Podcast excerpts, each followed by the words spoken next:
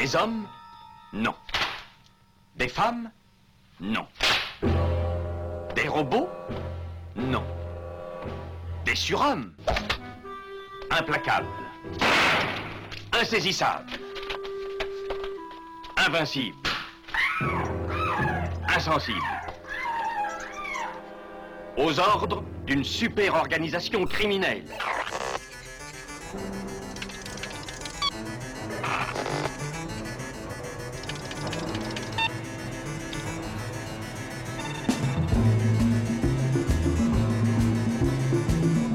Rien n'est impossible pour... Culture prohibée.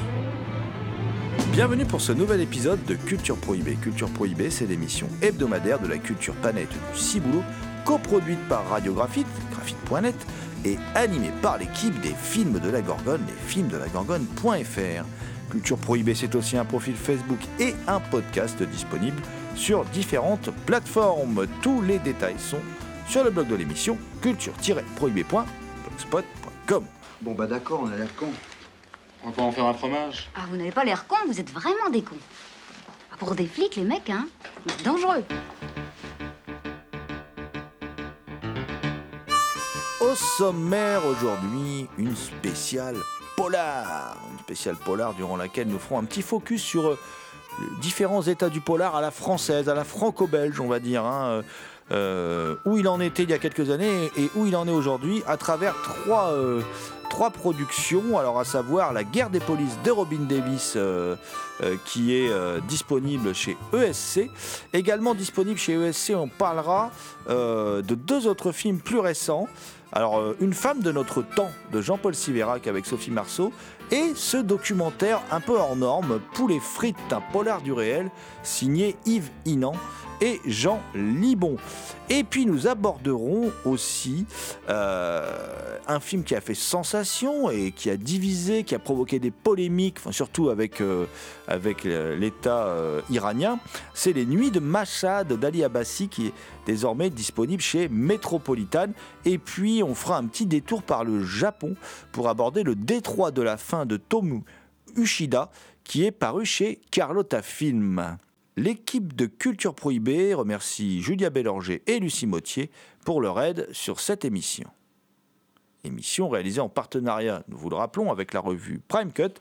La revue Prime Cut que vous pouvez vous procurer sur le site de l'éditeur theextasiofilm.com ou sur le site des films de la Gorgone, www.lesfilmsdelagorgone.fr. Allez-y, c'est une revue de cinéma que nous vous recommandons vivement, euh, vu que nous y officions. Voilà.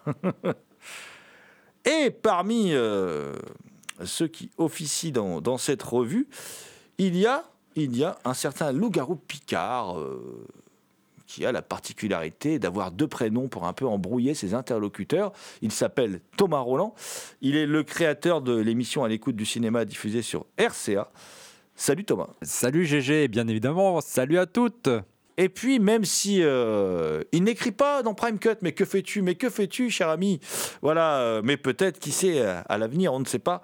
Notre ami Damien Demey est présent aussi dans ce studio. Damien Demey, la bête noire de Compiègne, de son surnom, cet archéologue animal en quête de cultures souterraines et oubliées, qui va venir encore ravir nos esgourdes. Salut Damien Salutations à toutes les entités conscientes qui nous écoutent. Les amis, la, première partie de cette émission va être euh, consacrée à, euh, on va dire, la production euh, franco-belge à travers différents films. J'ai envie de dire un film qui a fait l'événement, qui a un peu changé la, face du polar français au moment où il est arrivé. Un film qui aurait bien voulu faire l'événement plus récent. Là aussi, un polar français, mais on va y revenir. Et puis, on va aborder également euh, cet étrange polar du réel qui est le documentaire euh, Poulet frites, hein, euh, qui, est, un drôle de documentaire et qui est, euh, assez passionnant. Alors, on va débuter par ce que je vous disais, ce film qui a fait date hein, quand, il, est sorti. euh, euh, bon, je commence à être un vieux monsieur, donc je me rappelle bien de la, réception plutôt, euh, plutôt étonnée de la critique du film à l'époque. hein. Je veux bien sûr parler de La guerre des polices, qui est un film de la fin des années 70, 79, qui est un film signé euh, Robin Davis, Robin Davis, je sais pas trop comment on dit d'ailleurs, euh, puisqu'il est français, moi je dis Robin, hein, Robin, Robin Davis, euh, et qui est quand même un film, alors déjà qui va créer une expression, c'est dans, les bonus euh, d'ailleurs il, il- il en parle, Robin Davis, ce mot, cette expression la guerre des polices n'était pas employée en fait avant, euh, avant le film, donc déjà ça c'est... Rien que pour ça, le film est passé à la postérité. Et ce film qui est signé de ce réalisateur euh, euh, que connaît pas trop à l'époque, Robin Davis, qui, qui, par la suite euh, bah, se fera euh, connaître en réunissant Delon et Deneuve dans un film qui s'appelle Le Choc, qui fera aussi un film qui va permettre à Nathalie Baye de- de- de- d'accéder au rang d'actrice un peu plus cotée, c'est J'ai épousé une ombre.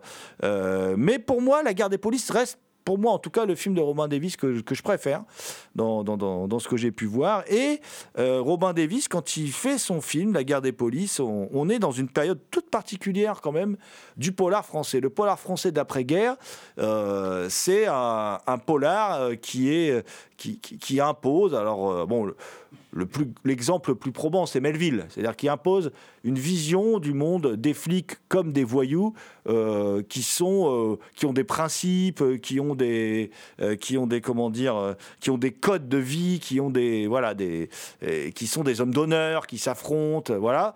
Et ce film de, de comment, de, de Robin Davis qu'on n'attendait pas, c'est un, c'est un assistant de Lautner, on l'attendait plutôt à voir, à voir, comment dire, quelque chose dans sa carrière qui soit plus proche de l'univers de Lautner, un peu plus comique. Bon, Les Tontons Flingueurs, par exemple, pour son titre le plus emblématique. Euh, et. Et puis surtout, au même moment, sort un excellent film aussi euh, d'Alain Corneau qui va faire partie aussi, lui, des dynamiteurs du polar, mais plus avec le film Série Noire, euh, avec Devers. Euh, c'est Police Python 357. Mais dans Police Python 357, on va retrouver, qui sort la même année, hein, c'est les deux grands polars de cette année-là, on va retrouver cet univers d'hommes d'honneur, très propre au, polar français. Là, avec le film de, de comment dire, de, de Robin Davis, on s'éloigne, on s'éloigne de cette idée de d'une certaine noblesse euh, et on découvre euh, deux commissaires, les commissaires Balestra et Fuchs. Alors Balestra est incarné avec délectation par Claude Rich, qui fait un- une ordure euh, particulièrement savoureuse, voilà. Et Fuchs, qui est un lui aussi est très borderline, hein, n'est pas forcément un type très recommandable, mais plus humain, plus, plus humaniste, plus, plus tendre aussi. Et il est interprété par Claude Brasseur, plus fragile aussi. Alors, Balestra, c'est le chef de la brigade territoriale, et Fuchs, c'est le chef de la brigade anti-gang. Et ils traquent tous les deux Sarlat, qui est l'ennemi public numéro un. Et euh, ben, Sarlat qui a clairement la tronche d'un mec d'action directe, quoi, qui est clairement, euh, qui est clairement identifié un peu comme ça, euh, euh, bon, qui est une qui est une ordure, hein, qui est un sale type, euh, qui n'a pas donc ces fameux codes d'honneur des voyous. Puis les flics qu'on découvre euh, dès le début du film, on découvre que ces flics sont loin d'être, euh, d'être, comment dire, des types bien, quoi. Voilà. Alors, au centre, il y a une femme, Marie Garcin, qui est une jeune fliquette, qui est interprétée par Marlène Jobert. Alors, Marlène Jobert, on découvre que dans, dans les bonus, il n'en voulait pas, Robin Davis. Et il avait réussi à persuader Marlène Jobert qu'elle n'était pas faite pour ce rôle. Et Vera Belmont, qui est, une grande amie de Robin Davis, qui est, qui est plus bon rouge baiser, tout ça, qui est plus quelqu'un qui travaille dans le cinéma d'auteur euh, et qui, aide euh, sur les films de, de Robin Davis. Euh, elle se pointe chez Robin Davis parce que c'est elle qui lui avait conseillé Marlène Jobert. Et euh, Robin Davis lui dit bon, bon on s'est mis d'accord avec Marlène, on va pas, euh, elle va pas travailler sur ce film, elle correspond pas au rôle et tout. Lui, il avait plutôt comme idée de prendre cette actrice là qui fait l'indique à un moment l'artiste qui travaille sur des sur des statues métalliques un peu étranges qu'on voit dans le film. Il voulait plutôt faire jouer la, la fliquette par cette actrice qui est qui a un visage plus dur. Mais Vera Belmont va piquer une colère, va lui dire T'as intérêt à prendre Marlène Jobert. Et tu es complètement à côté de la plaque, c'est elle qu'il te faut pour le film. Et il va pas se tromper. Alors, bien sûr, tout cela est très mal gaze, hein, puisque Marlène Jobert est, déshabillée gratuitement, quand même, à plusieurs reprises dans le film, dès le début du film d'ailleurs, euh, où on peut admirer sa plastique irréprochable. Mais enfin, bon, la scène est un peu gratuite. Voilà, disons que. Mais elle fixe bien les enjeux. Hein, c'est voilà, des, des flics qui se font une petite. euh, une petite, euh, comment dire, une petite plaisanterie qui débarque chez elle en, euh, pour la menacer. euh, Ils sont masqués, tout ça, pour faire un hold-up. Et elle sort de sa douche, évidemment, à poil pour les braquer. Puis elle découvre que c'est ses collègues. Oh, les gars, vous êtes chiés quand même. Vous êtes une bande de sacrés déconneurs, quand même. Voilà. Euh, donc, euh, mais c'est, on va dire que c'est typique du cinéma d'une époque. Et puis cette fliquette, en fait, qui, qui, ont- dont on découvre dans le film qu'elle a plutôt côtoyé des milieux de gauche, politiquement parlant, euh, plutôt anard, qu'elle, a, fait des études supérieures et tout. C'est ce qu'on comprend par le biais du, développement de l'intrigue. Cette fliquette, elle va se retrouver entre ces deux hommes parce que Balestra, qui est un salopard, hein, euh, voilà, il va un peu la pousser dans les bras de, Fuchs, mais elle va quand même vraiment tomber amoureuse de ce type qui est un type. euh, qui est, un, qui est un type traversé, qui a connu des épreuves dans sa vie, tout ça, et qui est, qui est un type attachant. Voilà. Bon, on peut le dire quand même que si jamais, euh, si jamais Claude Rich euh, fait très bien le méchant, Claude Brasseur fait aussi très bien ce type de personnage euh, un peu dur, mais en même temps doux, quoi. Voilà, un peu attachant, de gros nounours attachants, voilà. Mais qui rigolent pas quand même. Hein, c'est quand même des mecs qui n'hésitent pas à torturer, à, à frapper les à frapper les témoins pendant les interrogatoires et tout. Et surtout, dès le début du film, des mecs qui ont un comportement assez hallucinant. C'est-à-dire qu'on a, on a Balestra qui fait venir son équipe pour appréhender ce fameux Sarlat. Ça, c'est les cinq premières minutes du film, là, après, euh, après la séquence euh, de nudité avec Marlène Jobert que je vous ai décrite. Il fait intervenir son équipe, il les fait venir en pleine nuit. Il a découvert où se planque euh. Et euh, bah, ils sont là pour l'interpeller, hein, voilà. Et là, ils s'aperçoivent qu'il y, il y a les types de la brigade anti-gang qui sont là, menés par Fuchs. Et ce qu'il fait, cet enfoiré, c'est qu'il fait euh, téléphoner un de ses agents, euh, euh, ce qui va occasionner, en fait, ce qui, fait prévenir, en fait, un de ses agents, et ce qui va occasionner la mort d'un des agents de Fuchs, en fait. Sa décision va, occasionner la mort d'un de ses agents de Fuchs, et lui, ça lui fait ni chaud ni froid qu'il y a un mort dans la brigade de son collègue. Alors évidemment, euh, ça, c'est pas très crédible en vrai, mais c'est pas grave. Euh, dans le film, ça passe très bien. Et d'ailleurs, tout le long du film, ils vont se tirer dans les pattes puisqu'ils vont mener l'enquête euh, séparément et jusqu'à faire des actes de vandalisme et de violence les uns envers les autres. et c'est ça qui est assez, assez étonnant dans le film. À l'époque, c'est du jamais vu hein, quand même hein, dans, un, dans un polar français. Et puis, c'est aussi une France très marquée par le FLN, par la, par la guerre d'Algérie, tout ça, qui nous est décrite. Et dans le style, on est, on est vraiment dans une ambiance particulière. hein. Et euh, dans le style, euh, on découvre euh, un film qui est plus proche. Euh, il le dit lui-même, hein, euh, comment euh, Robin Davis, de Don Siegel. C'est-à-dire que Robin Davis ne se voit pas comme un grand auteur. Il est très humble, ce qu'on voit dans les, dans les bonus. Et lui, il envisage plutôt de, de travailler sur un film qui soit une bonne série B, bien rythmé, avec euh, voilà, beaucoup d'action, euh, beaucoup de péripéties.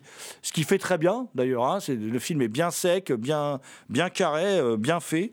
D'ailleurs, dans les bonus, il n'y a qu'un seul documentaire de Roland Jean Charnat, mais qui balaye très bien. C'est un tout petit do- documentaire d'une heure avec un- pardon, un tout petit nombre d'intervenants, puisqu'on retrouve Robin Davis, évidemment, euh, Patrick Laurent, qui est le co-scénariste, José Pinero, qui est le monteur, et Alain Maline, qui est l'assistant réalisateur. Et il nous présente le film, tout ça sans langue de bois, comment ça s'est fait. euh, c'est plutôt intéressant.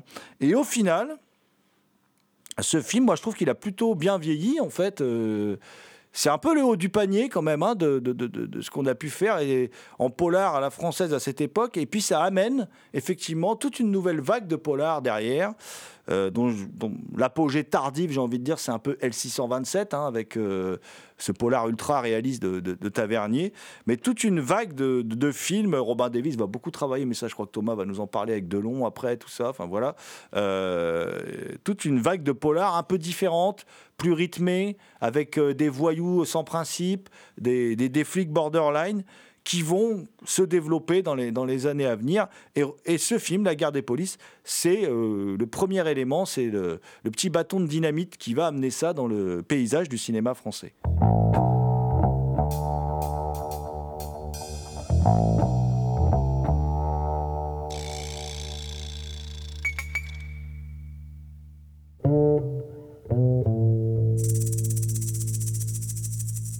Je suis assez preneur de, de- de- des polars français de la fin des années 70, début 80. Les films avec Alain Delon, les films réalisés par Jacques Deray, euh, certains Georges Lautner aussi, euh, qui, avec, euh, il y a ce côté très réaliste, limite documentaire dans la façon de filmer, dans la façon de dépeindre le, le travail de police, parce que c'est ce que fait aussi Robin Davis dans La guerre des polices. Il dépeint le travail de police parce que c'est vrai que le personnage incarné par Claude Brasseur est plutôt sympathique au premier abord, mais ça l'empêche pas d'être un fiefé salopard parfois quand il a envie de faire parler à un, témoin ou, ou, qu'il est sur une piste. Et, euh, et ça, et même ces hommes, ces hommes, ils sont pas sympas. Quoi. À un moment, il y a une séquence où euh, ces hommes se retrouvent face à un homme de, de balestra. Et là, euh, chacun se massacre, ils sont de mauvaise foi, ils se tapent sur la gueule. Enfin, ils sont ignobles les uns avec les autres. Alors, sur le coup, on prend l'un pour une victime, puis on est pour lui, puis tout d'un coup, la situation se renverse, puis l'autre, il est au- au- aussi salopard que, que son tortionnaire, en fait. Donc, c'est un film assez intéressant de ce côté-là. Et moi, ce que j'aime bien, c'est euh, le traitement de la violence. Euh, c'est pas un traitement spectaculaire, on est vraiment c'est vraiment sec, c'est âpre. Et puis, il n'y a pas d'affêterie euh, au niveau de la photographie. Alors, il y en a qui peuvent trouver ça moche, évidemment.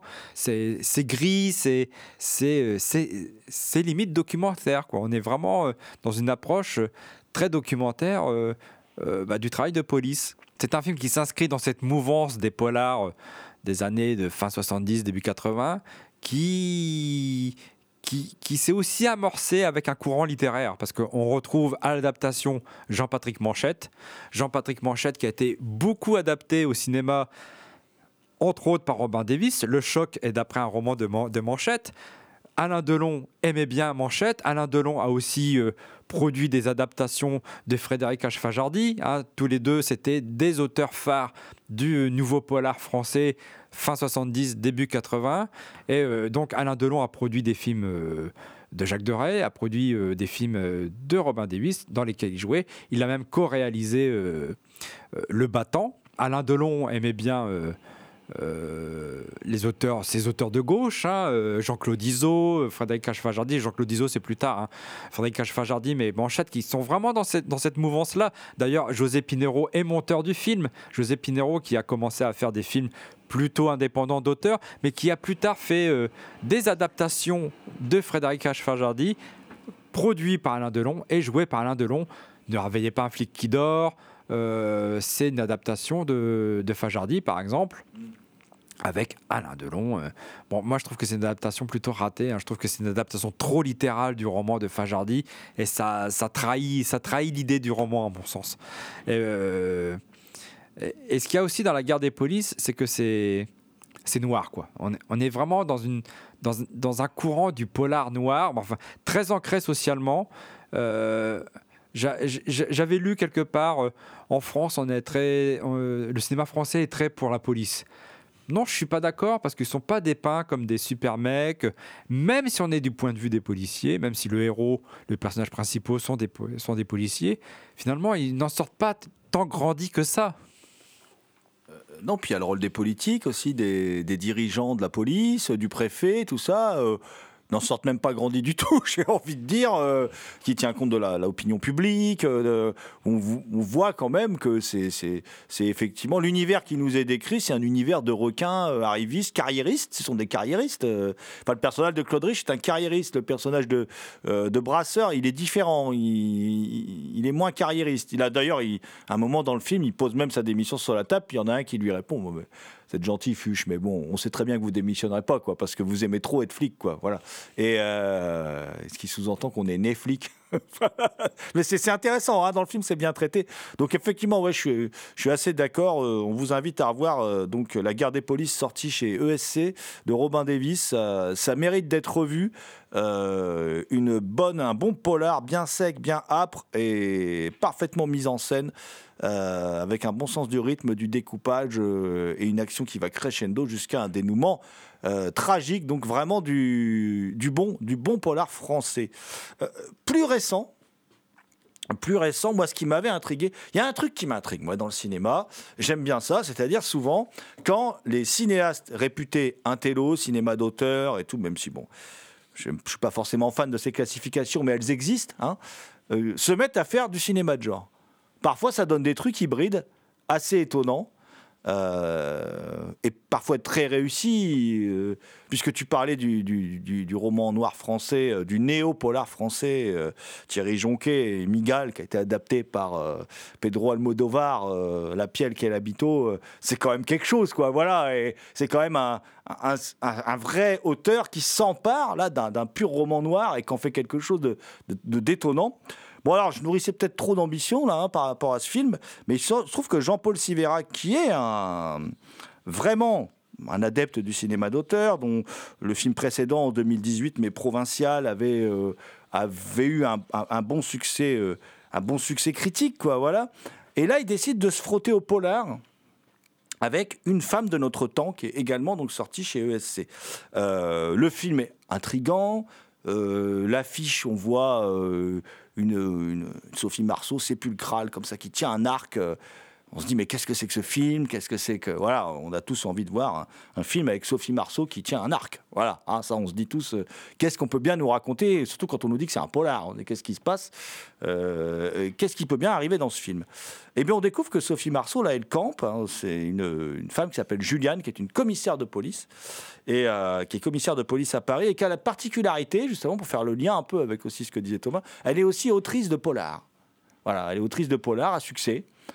Ce qui est une situation, on peut penser que elle est vaguement inspirée de Daniel Thierry, par exemple, qui sont des, des- des grandes femmes flics qui sont aussi des, au- des autrices de polar. Et, euh, et c'est une femme d'une grande euh, intégrité. Voilà. C'est un, modèle de vertu morale et tout ça. C'est un, drôle de personnage. Euh, et elle vit avec un type qui est dans l'immobilier de luxe. Ils ont une baraque complètement hallucinante, enfin, une sorte de villa euh, euh, mélange de modernisme et de classicisme, euh, qui est un, très, très bel exemple d'architecture postmoderne réussie, quoi, voilà, qui est, un, qui est un, vraiment un lieu atypique. Alors on se dit que commissaire de police, ça gagne bien, parce que c'est impressionnant quand même. Euh, ils habitent en région parisienne, Alors, ils sont pas très loin de l'Oise, puisqu'à un moment, lui, euh, il va aux courses à Chantilly, tout ça. Enfin, il va pas aux courses, il va, euh, il va à Chantilly. C'est vrai que c'est là-bas, il y a un hippodrome, mais il va surtout à Chantilly pour l'immobilier de luxe, voilà. Et donc, ils sont dans la région parisienne, dans un coin assez joli. Et puis, c'est l'anniversaire de la mort de sa sœur, avec qui elle entretenait un rapport très fort.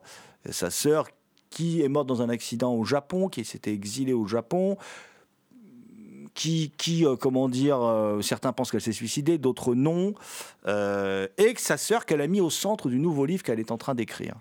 Parce qu'en gros, c'est une femme qui travaille tout le temps. Elle travaille la journée dans la police. Elle a un comportement très intransigeant, n'hésitant pas d'ailleurs à balancer des collègues si elles estiment qu'ils n'ont pas fait leur boulot. De ce côté, euh, très vertueuse. Et, mais quitte à se mettre les collègues à dos, surtout les collègues masculins, quand elle balance un mec. Enfin bon, voilà. Et derrière, elle bosse sur ce bouquin. Donc le soir, elle rentre chez elle. Il est 8 heures. Elle passe à table. Et derrière, elle euh, bosse sur le bouquin. En gros, elle bosse tout le temps. Voilà. Euh, et puis un jour, elle découvre, par hasard, au même moment d'ailleurs où sa fille vient la visiter, sa fille qui rencontre des problèmes de couple, euh, vient de se séparer de son copain et tout. Bon, au départ, ils reçoivent la fille pour la réconforter. Seulement, elle, en parallèle, elle découvre en fait qu'elle est, euh, qu'elle est trompée par son mari. Elle découvre que son mari a une double vie, dans une scène quand même assez sidérante, qui est sans doute l'une des deux meilleures scènes du film. C'est-à-dire qu'elle est dans un appartement qui leur appartient parce qu'elle a un appartement, euh, ils, ont, ils ont du fric, quoi. Ils ont un appartement sur Paris qu'ils vont prêter à leur fille le temps qu'elle vienne. Et son mari vient au même moment faire l'amour à sa maîtresse là. Donc elle, elle est dans la pièce d'à côté et, euh, ils font l'amour dans la. Et, et, bon, Sophie Marceau est géniale. hein. Dans le film, elle est super. euh, voilà. Si vous devez voir le film pour une raison, Sophie Marceau, elle joue très très bien.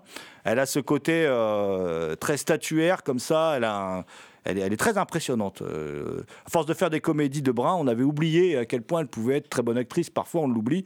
Mais c'est vrai que chez Zulaski et tout, elle était aussi impressionnante. Voilà. Et là, elle est impressionnante. Et, et du coup, il y a un truc qui se passe dans sa tête. Et, et elle va complètement vriller. Et elle va se mettre à, euh, commettre des actes répréhensibles euh, qui sont surtout dirigés contre la masculinité toxique. Voilà. dont en particulier, parce qu'elle fait du tir à l'arc, euh, à un moment, elle va, euh, dans la dernière partie du film, aller attaquer son mari qui est avec sa maîtresse dans une villa euh, perdue dans la forêt, dans une belle maison. Elle attaquait à l'arc. C'est- une, euh, une scène assez impressionnante, voilà, euh, plutôt chouette d'ailleurs. Mais en dehors de ça,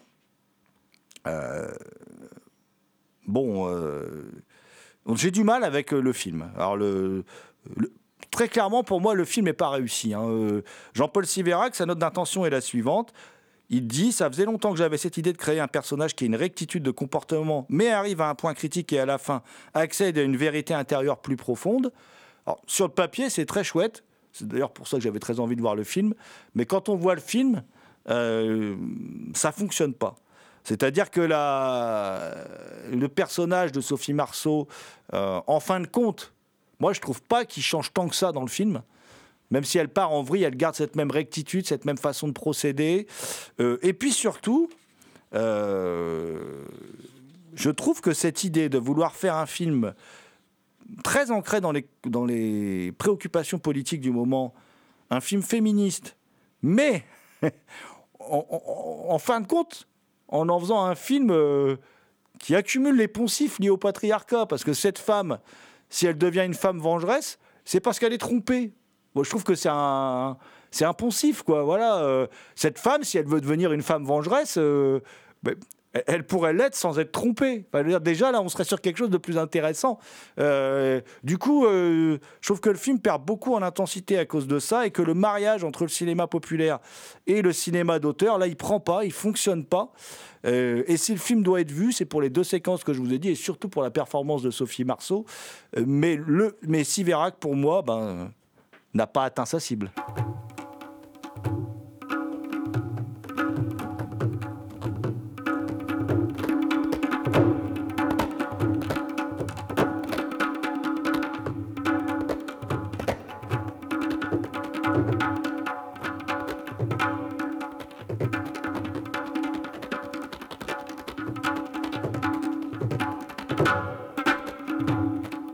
Vous écoutez Culture Prohibée.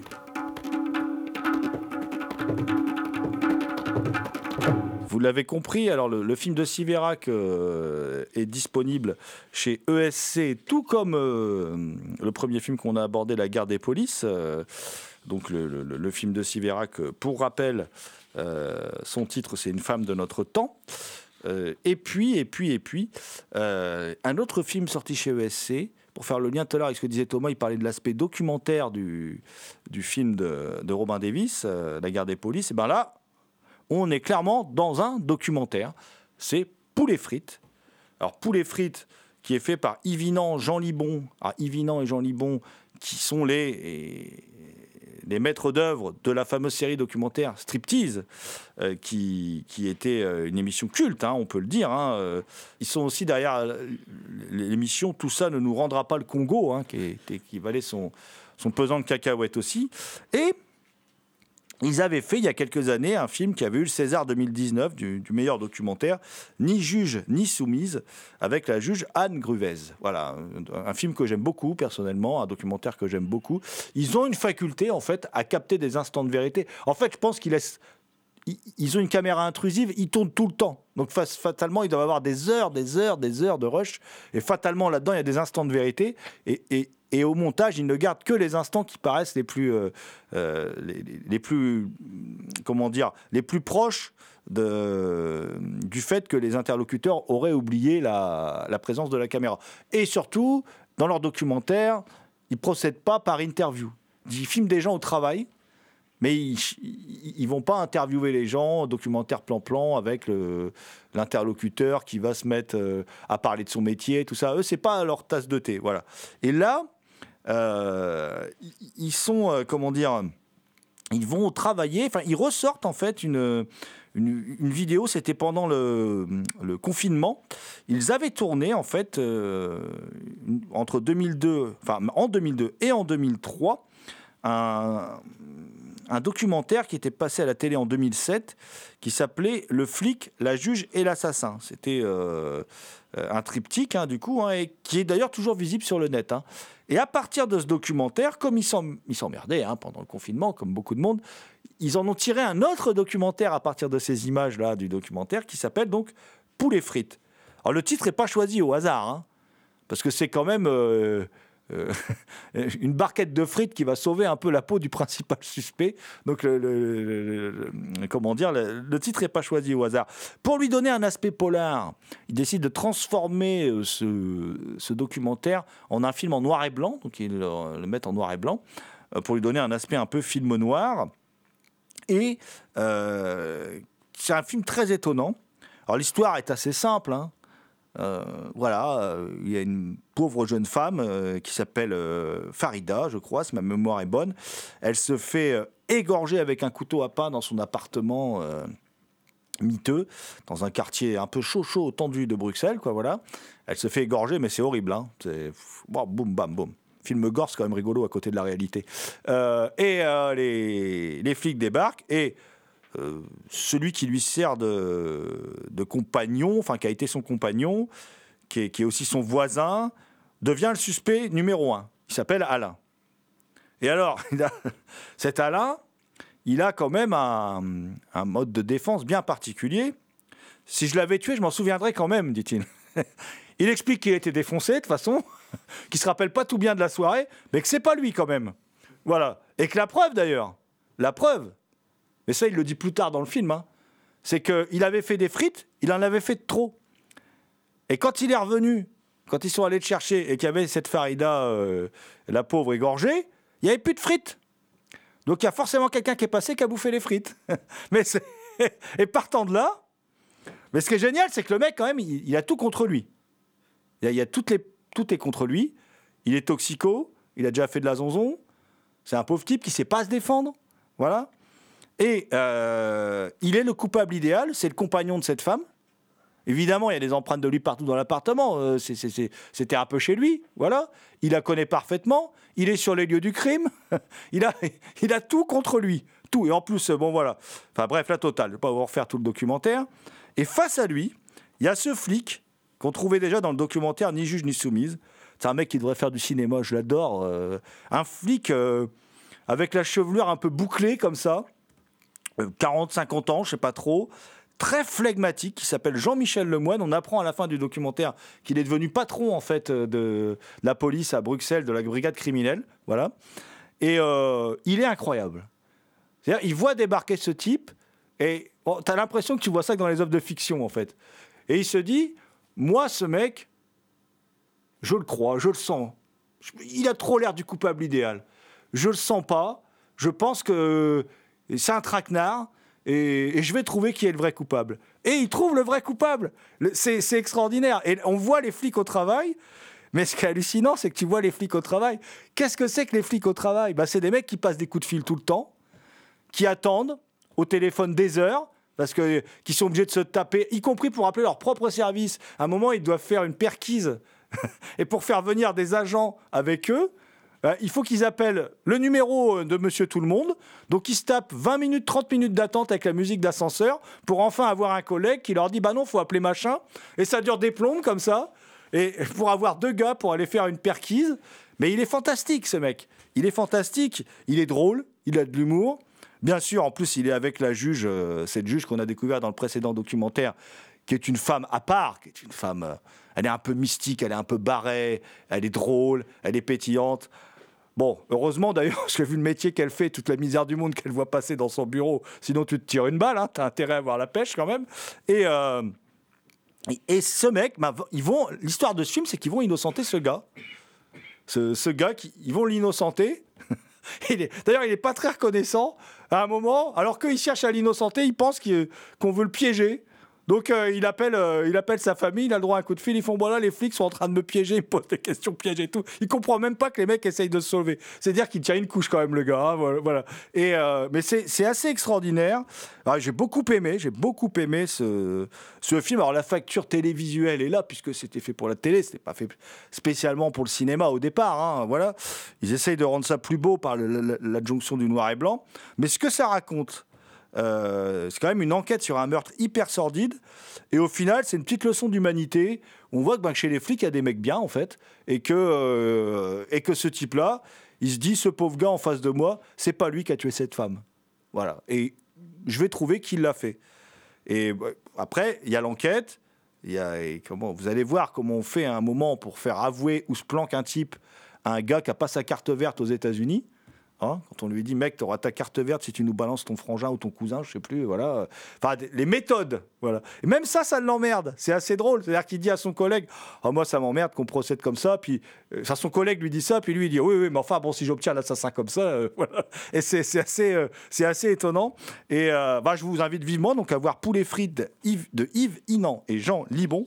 Et ça aussi, c'est disponible chez ESC. One, two, three, drummer, motherfucker?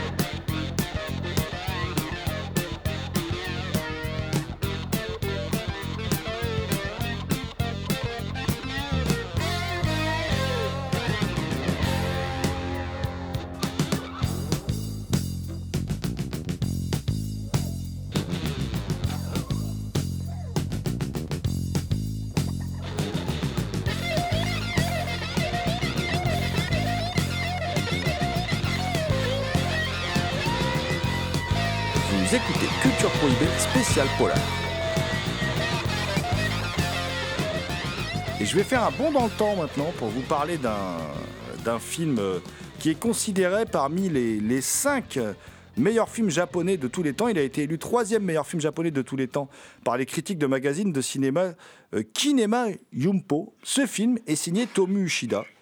Tomu Ushida, euh, si vous allez fureter sur Internet, vous allez pouvoir trouver des articles que j'avais écrits sur ce réalisateur, en particulier sur le mont Fuji et la lance ensanglantée. Tomu Ushida, qui est un peu un homme à tout faire des studios, il travaille pour la Toei, euh, dont on a du mal d'ailleurs à identifier un style. hein. C'est un peu expliqué par Jasper Sharp dans les bonus, dans le, seul bonus du Blu-ray. Euh, tellement il s'adapte à chaque fois à son sujet, en fait. Voilà. Donc euh, quand il va faire du, du Jidai Geki, quand il va faire du film en costume, il va avoir une réalisation ample avec des grands plans séquences, des panoramiques, tout ça et tout. Et quand il va faire ce polar, là, le détroit de la fin, il va adopter un tout autre style de mise en scène. Alors c'est quoi le, le détroit de la fin? Eh ben c'est simple. Euh, ça démarre pendant une tempête, pendant un typhon terrible qui va frapper donc cet endroit qui est le détroit, le détroit de la fin, voilà, euh, où il y a, euh, euh, trois, voyous qui profitent de la pagaille pour tuer une famille, dérober leur argent et s'enfuir. Et ils prennent un rafio, ils prennent un rafio et de trois, ils passent à un. Voilà, il n'en reste plus qu'un, fric, et qui finit par se, se réfugier chez une prostituée qui s'appelle Yae, et puis qui s'enfuit, qui lui laisse de l'argent. euh, Et il est poursuivi en fait par un flic, un flic tenace, parce que l'enquête dure 10 ans quand même. hein. Le film dure 3 heures, mais l'enquête dure 10 ans. Donc, le flic est ultra tenace, hein. même en retraite, il continue. Il continue à chercher ce gars. Et euh, c'est l'histoire donc de ce flic qui va chercher, euh, qui va chercher ce gars. Et bah, écoutez, qu'est-ce que vous dire L'expression est parfois galvaudée, mais c'est un chef-d'œuvre. Il n'y a pas, a pas grand-chose à ajouter. Euh, c'est un film à voir absolument. Euh, donc le Détroit de la fin de Tomu Ushida, sorti chez Carlotta Film. Alors, c'est comment se présente le film? Tout d'abord, le film, il va développer un aspect très naturaliste. On a presque l'impression d'être dans un documentaire qui est renforcé par la voix off du début, qui nous explique la situation du détroit, le typhon qui arrive, tout ça, et euh, aussi par l'aspect plastique du film, puisque c'est du 16 mm volontairement gonflé en 35 pour donner un aspect documentaire comme ça. Et c'est aussi en noir et blanc. Alors c'est quand même un film de 63 mais c'est volontairement tourné en noir et blanc pour lui donner cet aspect documentaire euh, euh, très particulier. On découvre une caméra très mobile, un découpage très travaillé, qui donne un rythme assez impressionnant au film, encore plus dans sa première partie, qui constitue, en fait, c'est plusieurs films en un. Les 15-20 premières minutes, c'est un film catastrophe. c'est un film catastrophe avec les, foules qui s'enfuient, euh, un ferry qui coule, des, maisons dévastées par la tempête, tout ça, c'est assez impressionnant, des naufrages de bateaux. Et puis tout à coup, il y a un polar qui va se mettre en place euh, dans ce décor de Japon ravagé par la tempête, euh, parce que bah, dans les cadavres, euh, il y a un flic qui va s'apercevoir que deux types, donc en fait c'était les deux complices du troisième larron, ont une blessure assez suspecte, identique. Donc lui, il pense qu'ils ont été tués et que le troisième larron s'est enfui, qu'ils sont pas morts du tout à cause voilà, de, d'un naufrage qui serait dû à, comment dire, à cette tempête, mais qu'il y a un troisième la- lascar, il est parti avec le fric, et que c'est certainement eux qui ont tué donc euh, la famille Sazada, euh, qui était le prêteur sur, euh, sur gage euh, de, euh, ce petit village. Alors, à partir de là, la mise en scène va encore varier. Euh, en multipliant, c'est très inventif, hein, c'est très alerte, en multipliant les valeurs de plan. Et euh, Ushida utilise quand même avec une intelligence assez rare de légers zooms ou travelling presque imperceptibles lorsqu'il s'agit de pénétrer à l'intérieur du cerveau, euh, surtout de ce vieux policier particulièrement perspicace. Euh, donc euh, très inspiré, il, alterne des plans plus naturalistes en extérieur avec des ou- faussement naturalistes, parce que c'est très découpé, c'est très travaillé en fait, avec des plans en intérieur qui sont des plans, euh, on va dire entre guillemets, plus élégants, euh, des travelling en intérieur, des panoramiques aussi. Dès, la première scène où il y a la réunion des, enquêteurs, il y, a, un panoramique.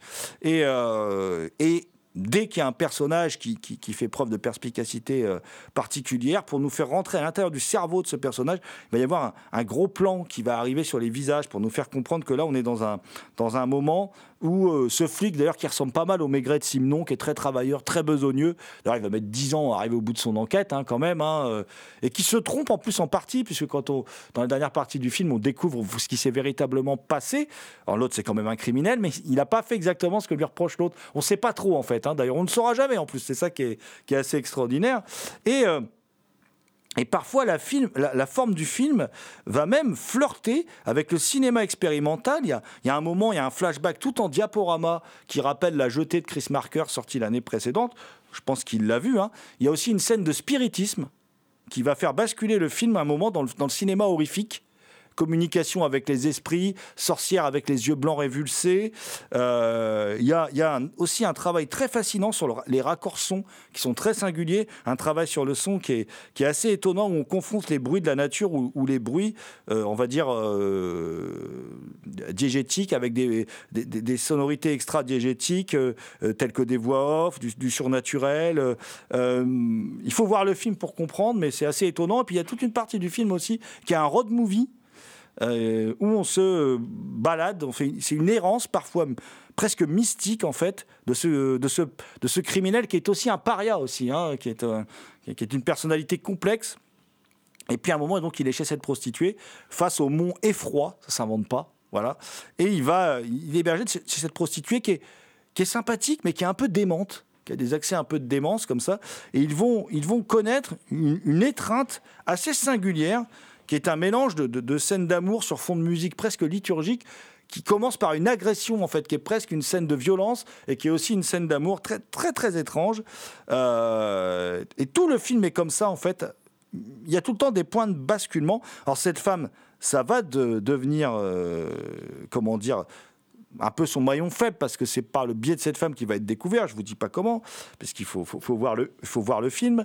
Mais et puis en même temps, le réalisateur n'oublie pas non plus euh, tout l'aspect, euh, l'aspect social euh, à travers. On voit des révoltes d'étudiants, c'est un peu la marque de fabrique du Shida de parler aussi euh, à la fois de faire du cinéma de genre, mais aussi de nous évoquer euh, l'état de la société dans laquelle se, déroule le film. Donc vous l'aurez compris, le Détroit de la fin, sorti chez Carlotta Film de Tomu Ushida, précipitez-vous. C'est un, immense film qu'il faut absolument avoir vu.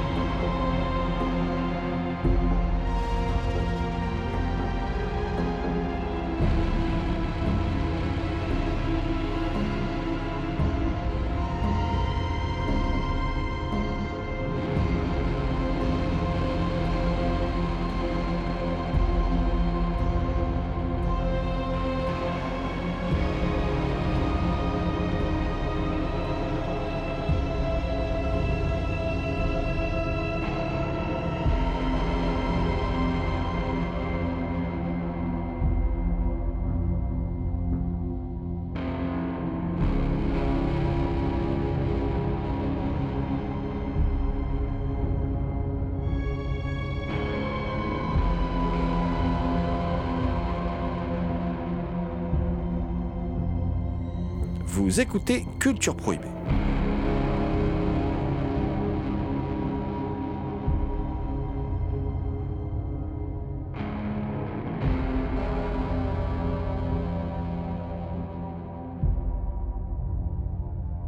Nous allons conclure cette émission par un film euh, qui s'appelle Les Nuits de Machad, un film d'Ali Abbasi qui vient de sortir là chez Metropolitan en décembre 2022, à la fin de l'année dernière, voilà, Euh, qui est un film qui, qui a euh, déclenché un peu une polémique. euh, euh, bon aussi parce que euh, le film est un peu connu parce que euh, Anir Ebrahimi, l'actrice principale, a eu le prix d'interprétation à Cannes. C'est un thriller qui a été monté. C'est un réalisateur Ali Abbasi, c'est un réalisateur iranien, mais qui a été monté avec des capitaux suédois, français, euh, allemand et danois, puisque le type peut plus travailler dans son pays, c'est c'est comme ça. hein. Et euh, les nuits de Machad euh, s'inspirent d'un- fait divers euh, réel. C'est l'histoire d'un tueur en série qui tuait les prostituées, qui a tué 16 prostituées en Iran.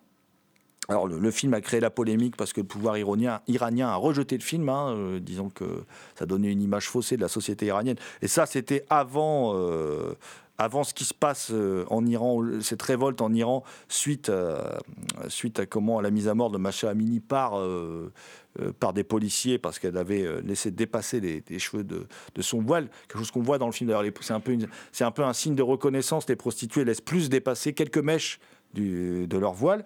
Euh, et donc, euh, bah, cette histoire de tueur de prostituées va euh, se confronter évidemment avec cette histoire de journaliste qui a été un peu gentiment viré du pays, qui fait écho à la vraie vie de l'actrice, puisque l'actrice était une star en Iran qui a vu une sextape diffusée par son petit copain à l'époque sur les réseaux sociaux, qui a fait que cette actrice, elle a, été bannie d'Iran, elle a été obligée d'aller vivre, elle vit en France d'ailleurs.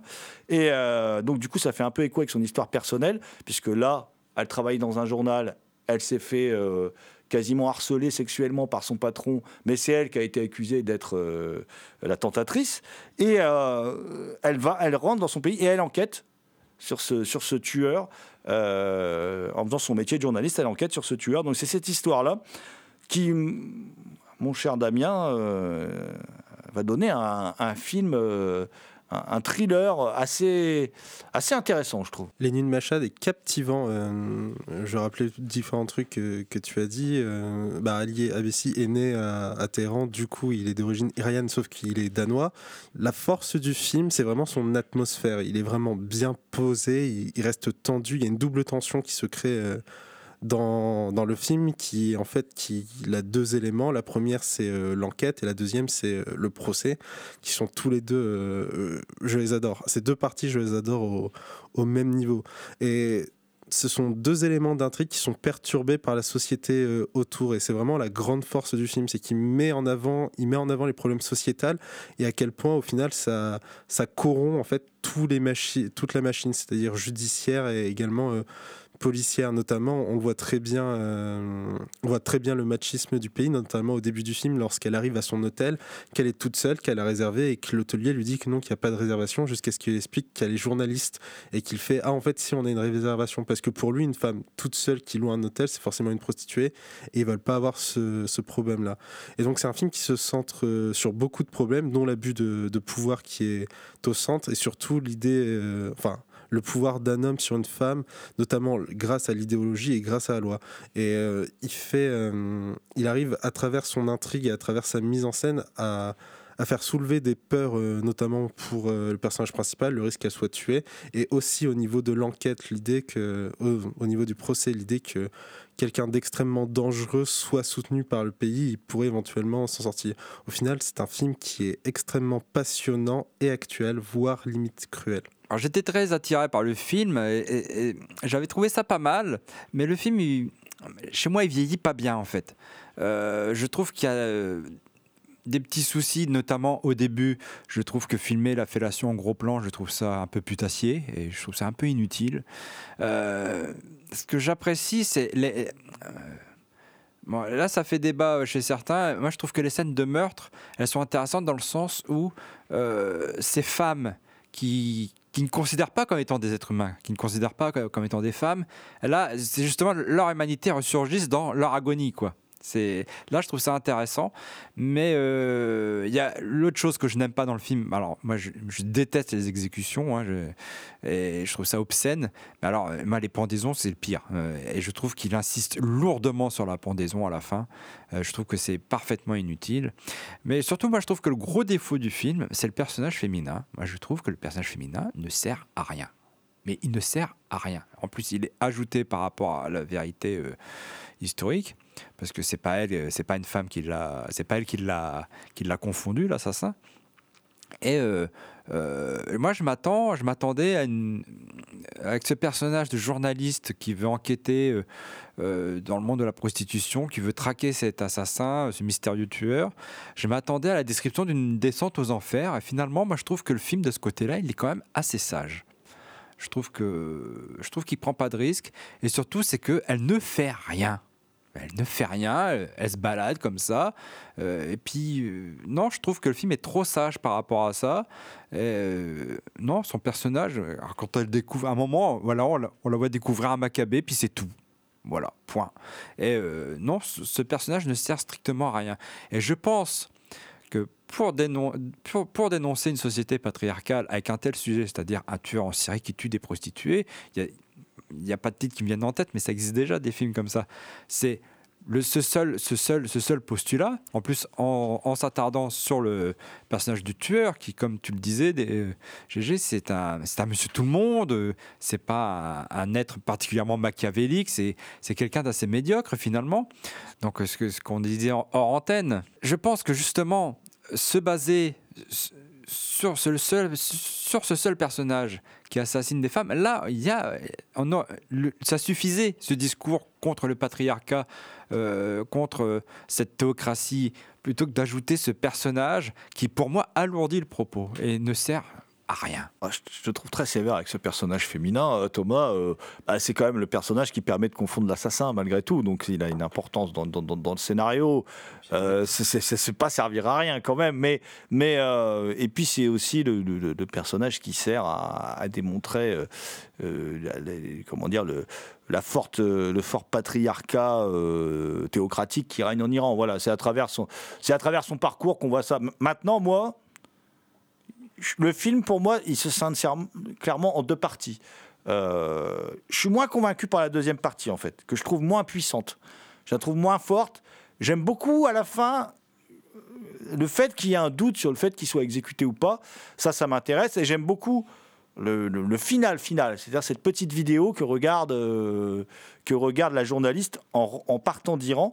Cette, cette petite vidéo qui est glaçante, qui est glaçante et qui n'est pas forcément euh, quelque chose de déconnant. Moi, je vois très bien ça dans la vraie vie euh, arriver, dans, surtout dans une société euh, théocratique avec ces, des, voilà, des, des enfants à qui on bourre le crâne. Et je, vois bien ça. Je- mais je suis moins convaincu par la deuxième partie. J'adore toute la première partie du film. En fait, je, je suis, euh, je, trouve euh, le film avec une vraie ambiance, l'ambiance nocturne, l'ambiance. euh, le film est vraiment flippant et surtout.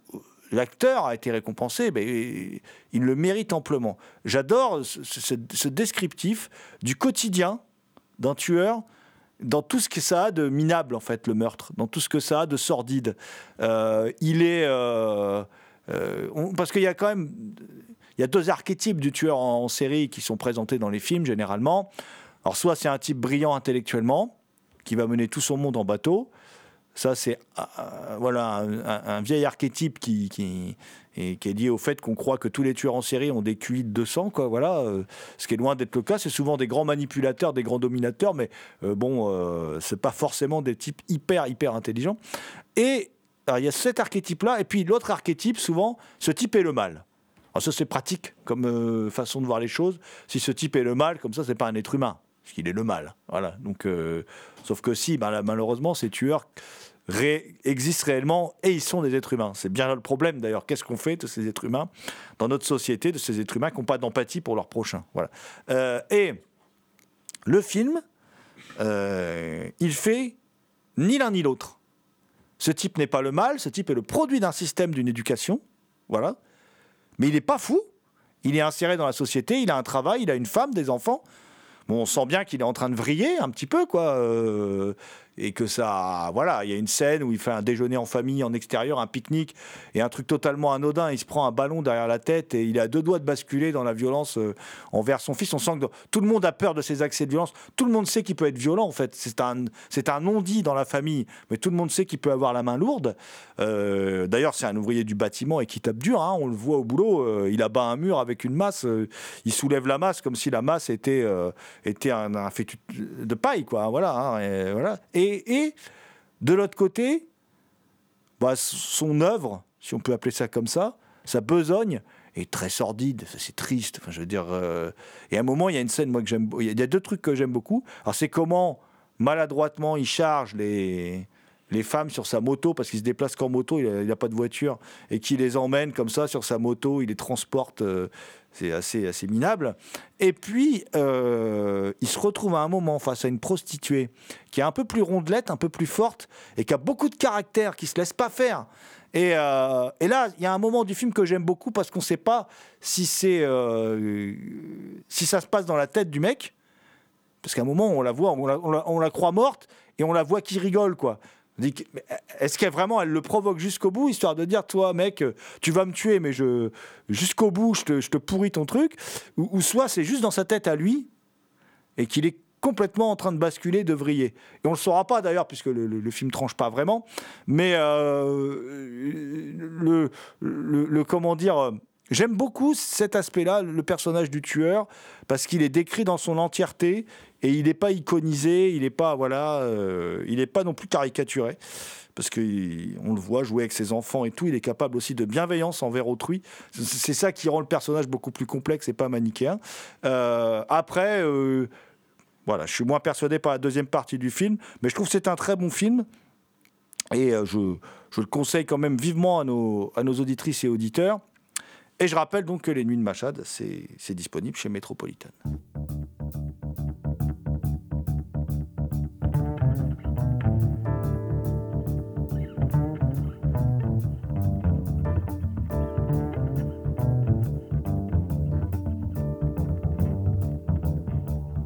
C'était Culture Prohibée, une émission réalisée en partenariat avec les films de la Gorgone et la revue Prime Cut. Culture Prohibée est disponible en balado-diffusion sur différentes plateformes. Toutes les réponses à vos questions sont sur le profil Facebook et le blog de l'émission culture-prohibée.blogspot.com. Culture Prohibée était une émission préparée et animée par votre serviteur Jérôme Potier, dit La Gorgone, assisté pour la programmation musicale d'Alexis, dit Admiral Lee. Une émission animée avec Damien Demey, dit La Bête Noire de Compiègne, Thomas Roland, dit Le Loup-Garou Picard, and the last but not the least. Je veux bien sûr parler de Léo Magnien à la technique. Salut les gens, à la prochaine.